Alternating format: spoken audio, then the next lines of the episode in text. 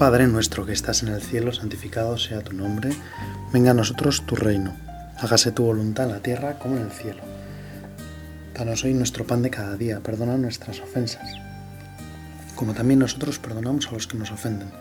No nos dejes caer en la tentación y líbranos del mal. Amén. En el Evangelio de San Lucas hay un relato sobre una visita de Jesús a la casa de unos amigos suyos, Marta, María y Lázaro. Y hoy queremos hacer la oración considerando esos pocos, ese trocito del Evangelio de San Lucas, que son en realidad cinco versículos, el final del capítulo décimo. Dice así, cuando iban de camino entró en cierta aldea, y una mujer, que se llamaba Marta, le recibió en su casa. Tenía esta una hermana llamada María, que sentada a los pies del Señor escuchaba su palabra. Pero Marta andaba afanada con numerosos quehaceres, y poniéndose delante dijo, Señor, ¿no te importa que mi hermana me deje sola en las tareas de servir? Dile entonces que me ayude. Pero el Señor le respondió, Marta, Marta, tú te preocupas y te inquietas por muchas cosas, pero solo una cosa es necesaria. María ha escogido la mejor parte, que no le será arrebatada en multitud de ocasiones, desde el comienzo de la predicación apostólica, esta escena del Evangelio de San Lucas ha sido muy comentada por los padres de la Iglesia, por San Agustín, por los doctores de la Iglesia, por los teólogos, por, por el magisterio pontificio, y se le han dado pues multitud de, de interpretaciones y pienso que todas ellas válidas y todas nos ayudan a, rezar, a profundizar, a, buscar más a Dios, que definitivamente es de lo que se trata, de tratar de escuchar su palabra, eso que hacía María tan bien, sentada a los pies de Jesús, centrada exclusivamente en escuchar su palabra. Nuestro Señor hoy queremos escuchar la palabra que tú nos quieres regalar con este pasaje, este trozo del Evangelio que escrito hace muchísimos años, muchos siglos, sin embargo nos sigue hablando a cada uno. Son una palabra, es parte de la palabra viva, es parte de la buena noticia para nosotros y hoy Señor yo quiero escucharlo como, como una, una gran noticia para mí. Tú hoy me anuncias esta gran noticia de que hay una sola cosa que es necesaria, que esa es de la única de la que debemos de algún modo preocuparnos.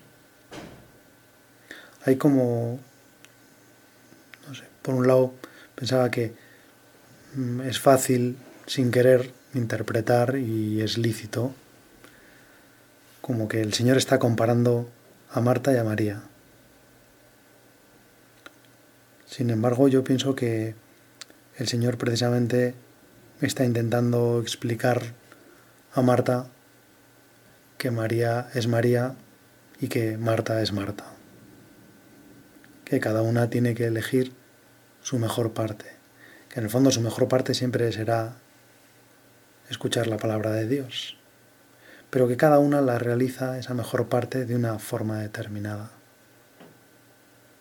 Que cada una tiene como el foco, tiene también su forma de ser, su capacidad de escuchar, su capacidad de trabajar, su, su situación concreta, que Dios no busca a dos almas de la misma forma y que por lo tanto a Marta la busca y la quiere y le ayuda y está con ella y la acompaña de una forma y a María de otra. Es verdad que el Señor va haciendo como esa, ese paralelismo, ¿no? Marta, tú haces esto y sin embargo María... Sin embargo, yo pienso que, en cierto sentido, en ese hablar de una y de otra, el Señor trata a cada una de forma diferente. Y pensaba, sobre todo, centrarme en, en tres palabras de esta de, este, de estos pasajes, estos cinco versículos finales del capítulo décimo de San Lucas, que son preocuparse, Marta, Marta, tú te preocupas,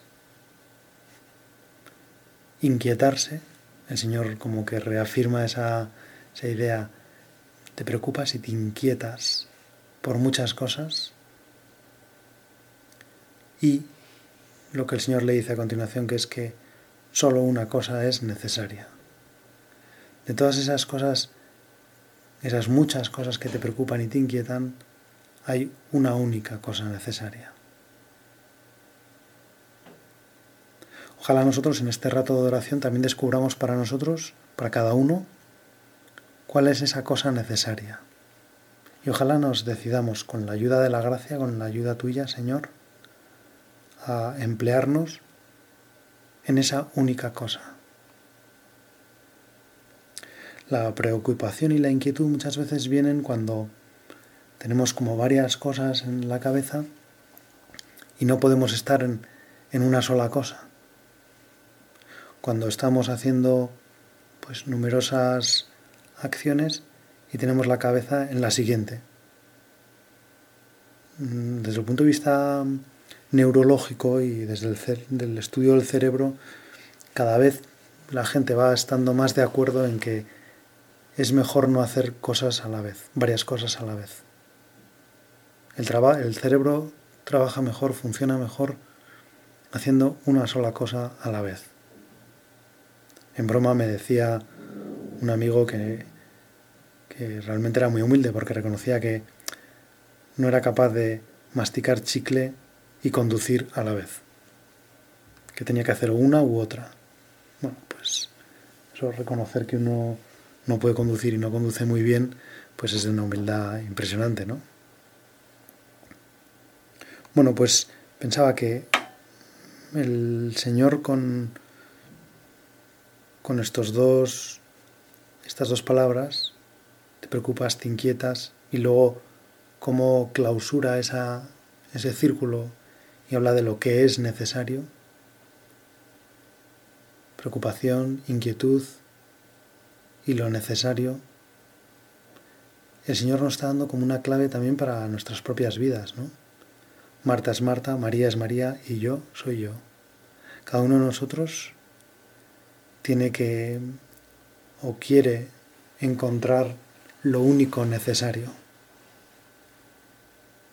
lo único verdaderamente importante lo único en lo que merece la pena estar implicado todo el día. Y eso es la parte que ha escogido María, escuchar al Señor. Ahora bien, no podemos pensar que solo y únicamente se puede escuchar al Señor dejando cualquier otra cosa y sentándonos a sus pies. Por supuesto que nadie duda de que es maravilloso y es necesario, absolutamente necesario, encontrar tiempos para parar, dejar todo y dedicarse única y exclusivamente a escuchar a Jesús.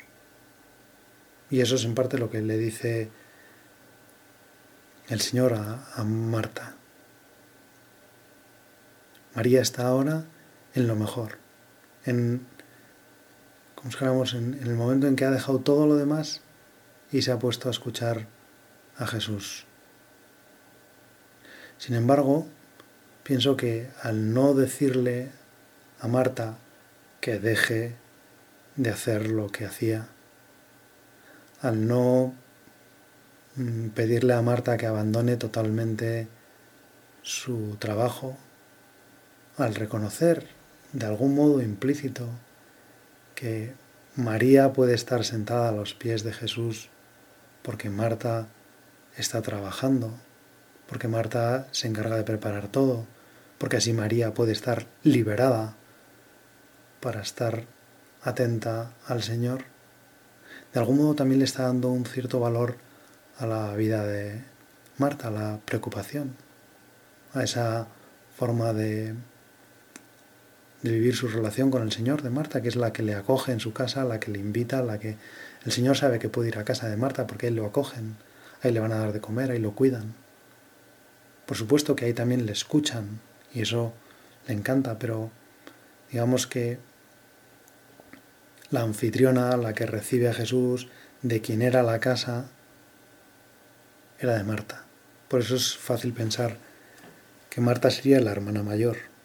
No lo sabemos, el Evangelio no lo dice y la mayor parte de las veces en que se mencionan a estos hermanos, la primera mencionada, habitualmente el primero mencionado es Lázaro y luego Marta y luego María, aunque alguna vez también aparece María por delante. O sea que no, no hay ningún dato que corrobore en el Evangelio al 100%.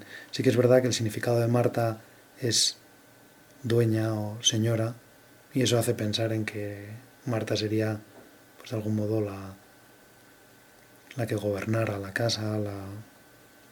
También es verdad que no aparecen en esta en este trozo del Evangelio no aparecen los padres de esa familia y como son varias veces mencionados estos hermanos y mencionados como tal, como tres hermanos que vivían juntos, es plausible pensar que, sus padres habían ya fallecido y que Marta, por lo tanto, como hermana mayor, se había hecho cargo de todo.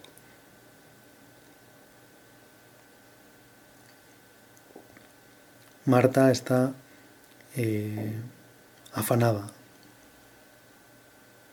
preocupada e inquieta. Estar afanado en algo no tiene ningún matiz negativo. Estar preocupado por algo, quizá de algún modo sí. Y estar inquieto, totalmente sí. Hay como una progresión entre su afán, su preocupación y su inquietud. Y el Señor de algún modo quiere liberarle de esa, esa preocupación. No quiere que deje de trabajar, no quiere que abandone el afán que tiene.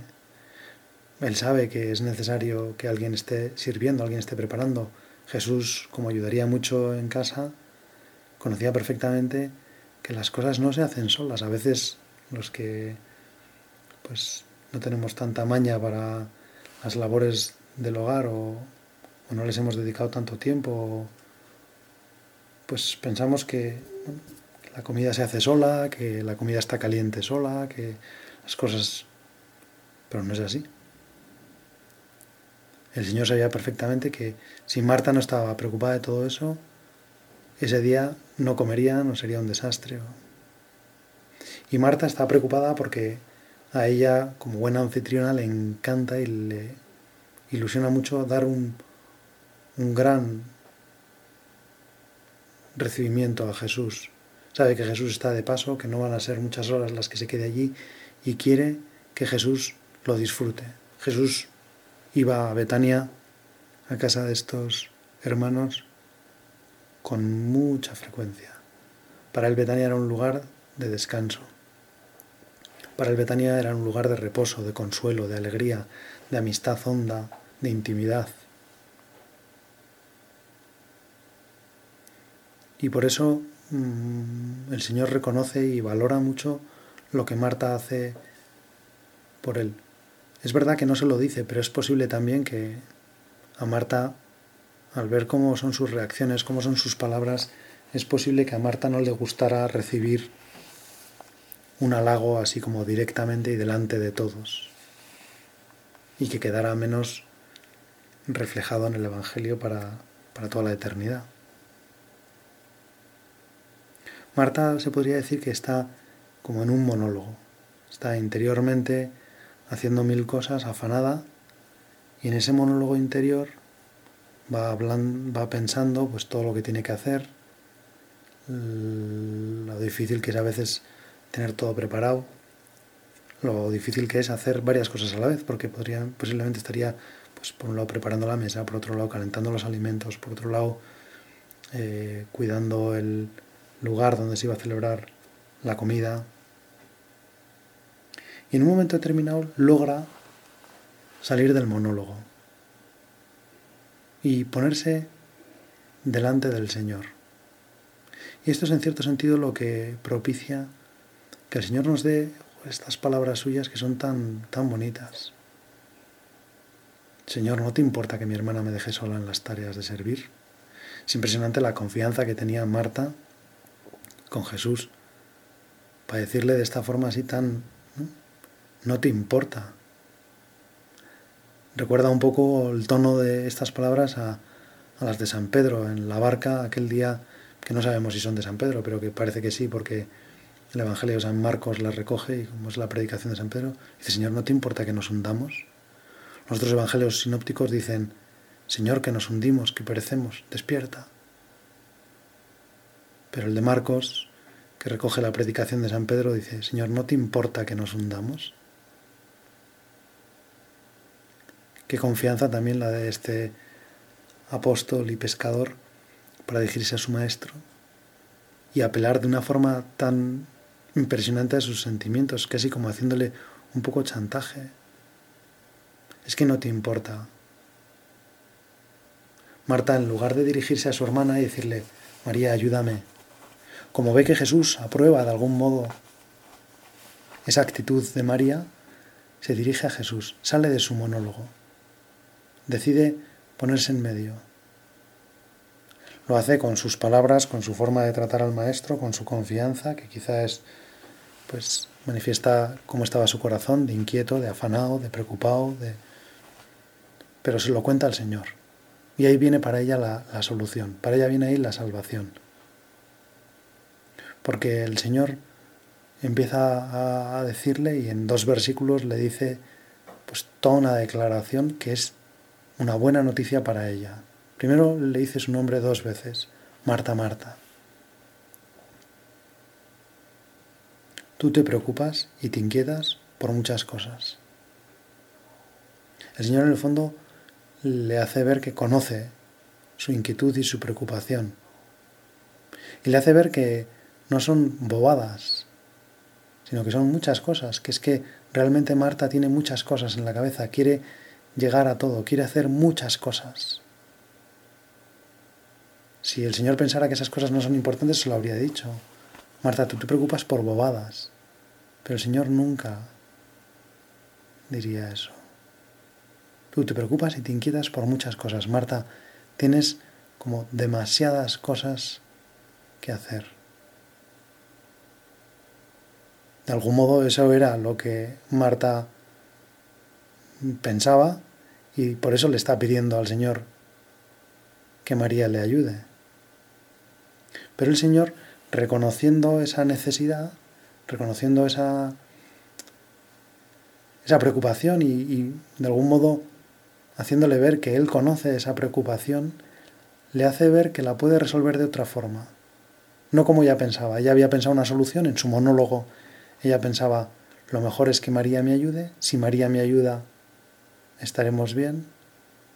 De algún modo, pues también podemos ver, ¿no? Que a lo mejor en Marta había una cierta preocupación a que María fuera un poco, se desentendiera de la casa, que no hiciera el papel de anfitriona también, que María pensara que solo correspondía ese papel a Marta.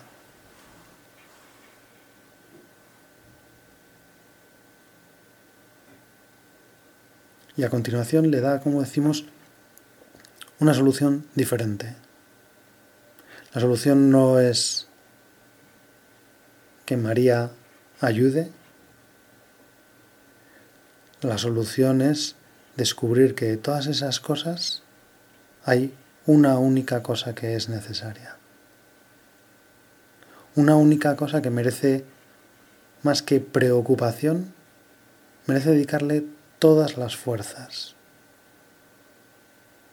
Y a continuación, después de dos puntos y para explicar qué es la única cosa necesaria, el Señor le dice, María ha escogido la mejor parte, que no le será arrebatada. El Señor le dice, María ha escogido la parte más importante, la mejor parte. Es la única cosa necesaria que María ha escogido la mejor parte. Podríamos pensar que aquí el Señor uniría ¿no? lo que es necesario con la parte que ha escogido María. Y ahí los autores, pues cada uno tiene su opinión sobre cuál es la mejor parte y si la mejor parte es escuchar la palabra de Dios, que en cierto sentido eso sí que está clarísimo que esa es la mejor parte, que es estar atento a la palabra de Dios. San Juan Crisóstomo es muy certero y dice que el Señor lo que le dice en parte a Marta es que o que tiene que aprovechar el momento, que ahora está Cristo en su casa, que tiene que aprovechar como el, el momento, el kairos, para pararse y escuchar. De algún modo Marta lo está haciendo, porque Marta sale de su monólogo, sale de su preocupación, de su afán, de su inquietud, y se la expone al Señor. Se pone delante del Señor tal cual es ella. Le dice, Señor, esto es lo que siento, que me parece que no te importa. Si lo pregunta es porque no está segura. Si lo pregunta es por porque quiere que el Señor le diga, claro que me importa que estés preocupada. Lo que pasa es que el Señor no va, ¿no? Marta pregunta y luego dice la solución que ella piensa que es la buena. Dile entonces que me ayude. Si te importa, dile que me ayude. Pero el Señor le, responde con gran cariño, Marta, Marta. Me doy cuenta de la preocupación que tienes porque es que llevas muchas cosas. Pero hay una sola cosa, de todas esas, solo hay una que es necesaria y que esa es la que merece la pena en que estés ocupada. Y de algún modo, esa cosa maravillosa es que María ha escogido la mejor parte, que no le será arrebatada.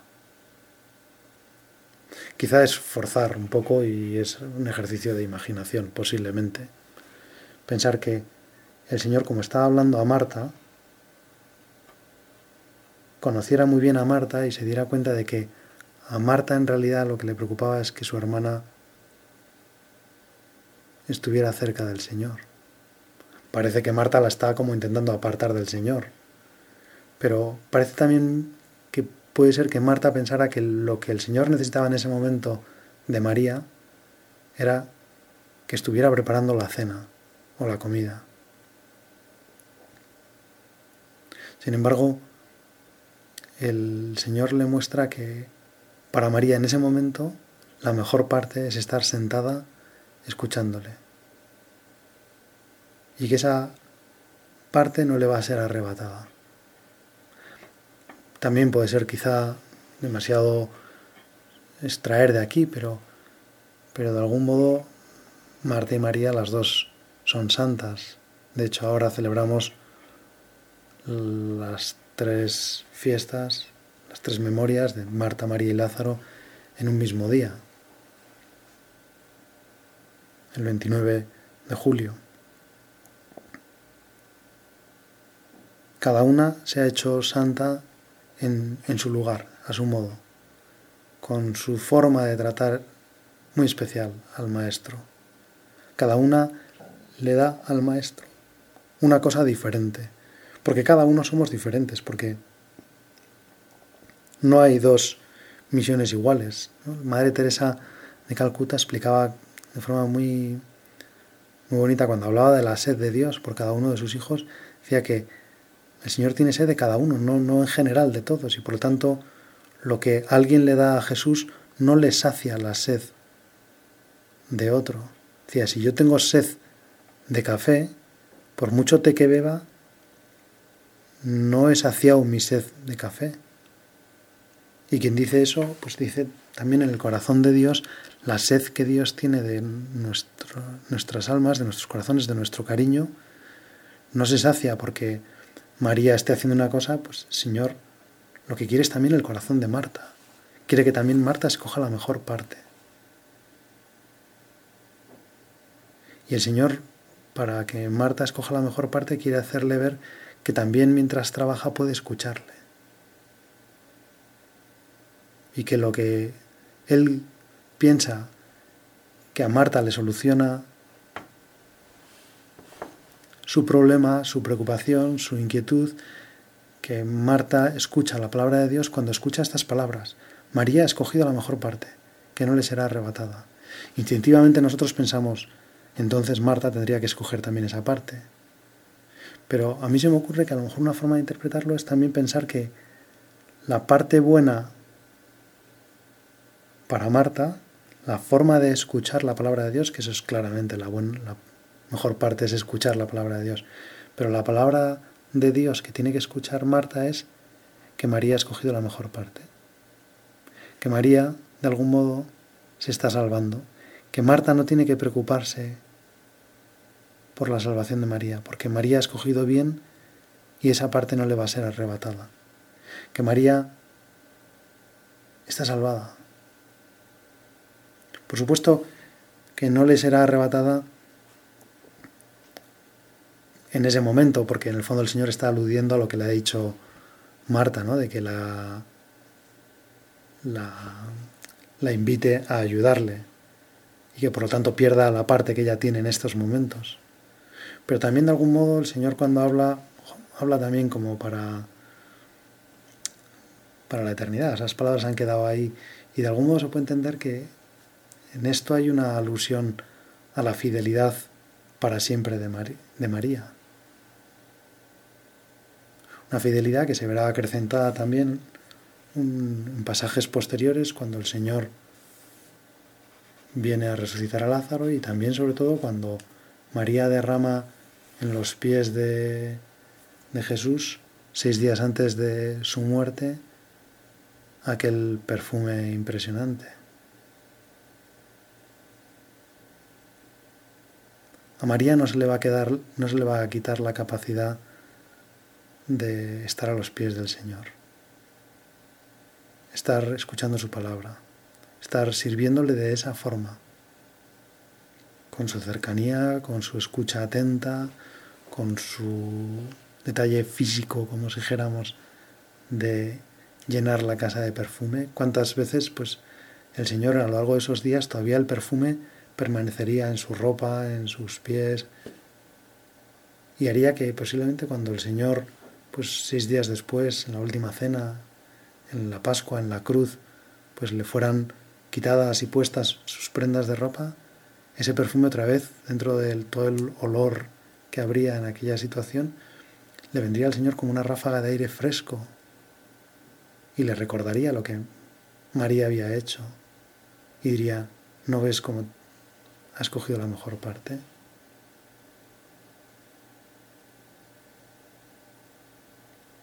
Qué buena Marta, qué buena María. Qué maravilla, Señor, que a cada uno nos busques en nuestro sitio que Marta consigue salir de su monólogo y habla contigo. Y las palabras que ella debe escuchar son esas, la salvación de María.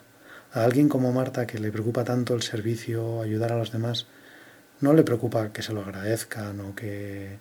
Lo que le preocupa es que las cosas salgan bien, que eso sea útil, que sirva, eso es lo que le preocupaba a Marta, que no estaba llegando y pensaba que estaba sirviendo mal a Jesús.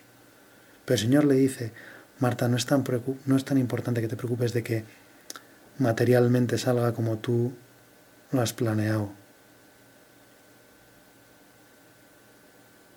Porque de algún modo yo te digo que ese trabajo está bien hecho y que a veces habrá cosas que no salgan bien, pero es más importante lo que consigues con ese trabajo bien hecho, que es la salvación de María. El objetivo que querías, que es que yo estuviera bien atendido, esto podría decirle Jesús a Marta, que yo estuviera bien atendido y que María se salve, esa hermana pequeña de la que te haces cargo y que te parece que te preocupa a veces porque no ayuda, porque te confirmo que lo estás consiguiendo. Te confirmo que vas por el buen camino, Marta. Te digo que las cosas no se solucionarán como tú piensas, pero se solucionarán y se solucionarán mejor. Y te voy a resolver no solo el problema de la ayuda para esta comida, diciéndole a María que te ayude, lo cual sería pues una ayudita, sino te la voy a resolver para siempre. Te voy a decir que tu vida, Marta, es eficaz, que tu vida sirve, que María se salva gracias, por supuesto, a Jesucristo, gracias a la gracia, pero también se salva gracias a ti, Marta. Que nadie le va a arrebatar esa parte que ha elegido. Y que por lo tanto Marta puede estar absolutamente tranquila, porque su hermana se está salvando, porque su hermana está bien, porque su hermana ha escogido la mejor parte. Una hermana mayor posiblemente le enorgullece oír algo así de, de su hermana. Es como las madres, ¿no? Una madre cuando oye hablar bien de su hija, cuando le ponen a su hija por las nubes, lo último que siente es envidia. Siente un orgullo santo porque se da cuenta de que esa hija ha llegado ahí en parte gracias a ella. Pienso que de algún modo algo así le pasa a Marta, que le ilusiona escuchar que María ha escogido buena parte, que María está bien, que no tiene que preocuparse. Y cada vez el Señor solo le pide que en lugar de preocuparse de todas esas cosas, no es que las deje de hacer, pero que no se preocupe, que solo hay una cosa necesaria y que esa ya está conseguida. Que el servicio de María está siendo, el servicio de Marta, perdón, está siendo muy útil, porque ha logrado que María esté atenta a las palabras del Señor. Qué gozada, Señor, si yo sé encontrarte en mi trabajo y descubrir que a través de mi trabajo tú salvas el mundo. A veces parece que el mundo no se salva, podemos estar preocupados porque tantos problemas, tantas dificultades, tantas cosas que nosotros mismos no hacemos y que no, no llegamos y no las cumplimos como nos gustaría. Y el Señor nos dice, Marta, Marta, solo una cosa es necesaria, que el mundo se está salvando a través de tu trabajo, a través de tu estudio, a través de tu deporte, a través de las veces que acompañas a tus amigos, a tus parientes, a tus abuelos, las veces que cuidas a tus hijos, pues ahí el Señor está. Si quieres escucharle, si te pones en medio y le dices, Señor, ¿no te importa? Porque el Señor entonces te dice, sí, claro que me importa. Me importa que estás sufriendo. Me importa un montón que te preocupas. Y me importa que no te estás dando cuenta de que lo único que en realidad te interesa, el único que lo, que de verdad llena tu corazón es que María se salve. Y María está salvada. Tu trabajo es eficaz. Tu trabajo sirve, aunque a ti te parezca que no es del todo, no está del todo bien hecho. Jesús le pide a Marta que salga de su monólogo.